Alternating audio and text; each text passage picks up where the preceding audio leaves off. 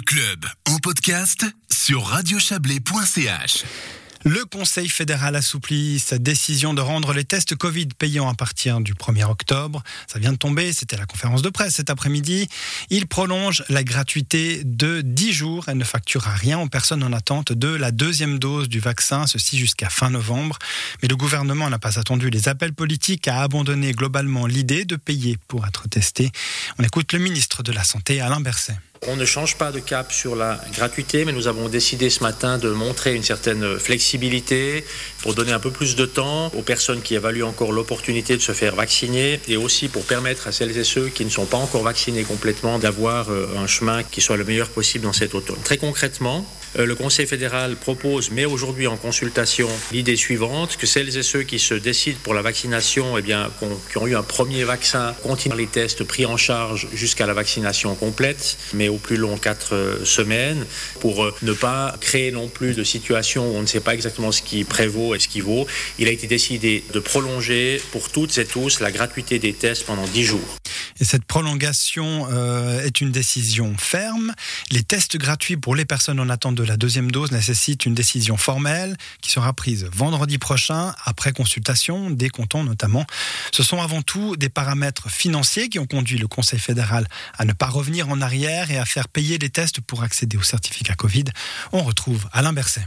Quelques estimations sur les tests quand même, parce que la vaccination nous aide de manière très forte à sortir de la pandémie, les tests pas. Et d'après nos estimations, nous avons eu la semaine passée, alors que ce sont des belles journées, alors que les gens sont beaucoup dehors et que sont beaucoup sur des terrasses, nous avons eu la semaine passée 600 000 tests réalisés pour obtenir un certificat. Et si euh, on s'attend à des jours un peu plus froids dans les semaines qui arrivent, on peut estimer qu'on sera rapidement aux millions de tests effectués par semaine avec des coûts très élevés. Hein. on parle d'environ 47 millions de francs par semaine et d'environ 800 millions de francs ou un peu moins jusqu'au 24 janvier si on devait prendre cette date de référence pour essayer de faire une estimation sur les coûts. Nous estimons qu'il n'est pas explicable de faire porter à la collectivité sur la durée le coût de ces tests. Des propos recueillis par notre correspondant à Berne, Serge Jubin. Et le Conseil fédéral a tenu bon durant la crise du Covid. Le gouvernement risque pourtant aujourd'hui d'imploser face à une double attaque frontale de l'UDC contre Alain Berset et du Parti socialiste contre Willy Maurer. À l'enseigne de cette chronique toujours de Serge Jubin, un décryptage avec notre correspondant parlementaire. Alain Berset et Willy Maurer sont dans de sales draps. Le ministre socialiste de l'Intérieur, déjà traité de dictateur il y a quelques mois, est attaqué de front par la Weltvoret, porte-voix de l'UDC, sur sa vie privée et une possible utilisation de ressources publiques à des fins personnelles. Une commission du Parlement tirera les choses au clair. Le ministre UDC des Finances est lui la cible de la gauche pour avoir porté un t-shirt des sonneurs de cloche anti-vax et avoir critiqué la gestion de la pandémie par le Conseil fédéral et par son collègue ministre de la Santé. La collégialité aurait été rompue, disent les socialistes du Parlement, qui ont préparé neuf questions perfides qu'ils poseront lundi au président de la Confédération Guy Parmelin à l'enseigne de l'heure des questions du Conseil national. Qu'on s'envoie des banderilles politiciennes est habituel et fait partie du décor politique ordinaire du pays, mais là, on est plusieurs degrés au-dessus. Il y a une volonté forte et délibérée de déstabiliser. Au feu de l'UDC répond le contre-feu du PS. Et ce mauvais jeu politicien est ennuyeux à plusieurs titres. On retrouve Serge Jubin. D'abord parce que la population est elle-même déstabilisée par la pandémie et surtout par la difficulté d'en sortir.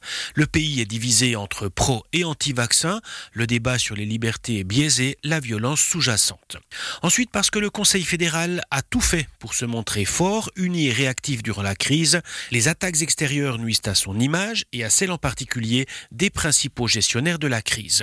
On est en droit de se demander si le Conseil fédéral réélu, sans histoire en 2019, qui semble avoir surmonté la crise Covid ensuite, y survivra. On serait tenté de répondre par l'affirmative, mais avec des nuances. Ce n'est pas une tempête, fut-elle forte, sournoise et pilotée par les partis opposés, qui va faire tomber un gouvernement de consensus élu par le Parlement. Il n'y aura certainement pas d'effets immédiats et le soufflet risque de retomber assez vite. Mais les attaques n'arrivent pas maintenant par hasard. Il y a un agenda des assaillants. D'abord la votation du 28 novembre sur la loi Covid et le maintien du certificat. Un échec devant le peuple ébranlerait la confiance dans l'institution gouvernementale et affaiblirait Alain Berset.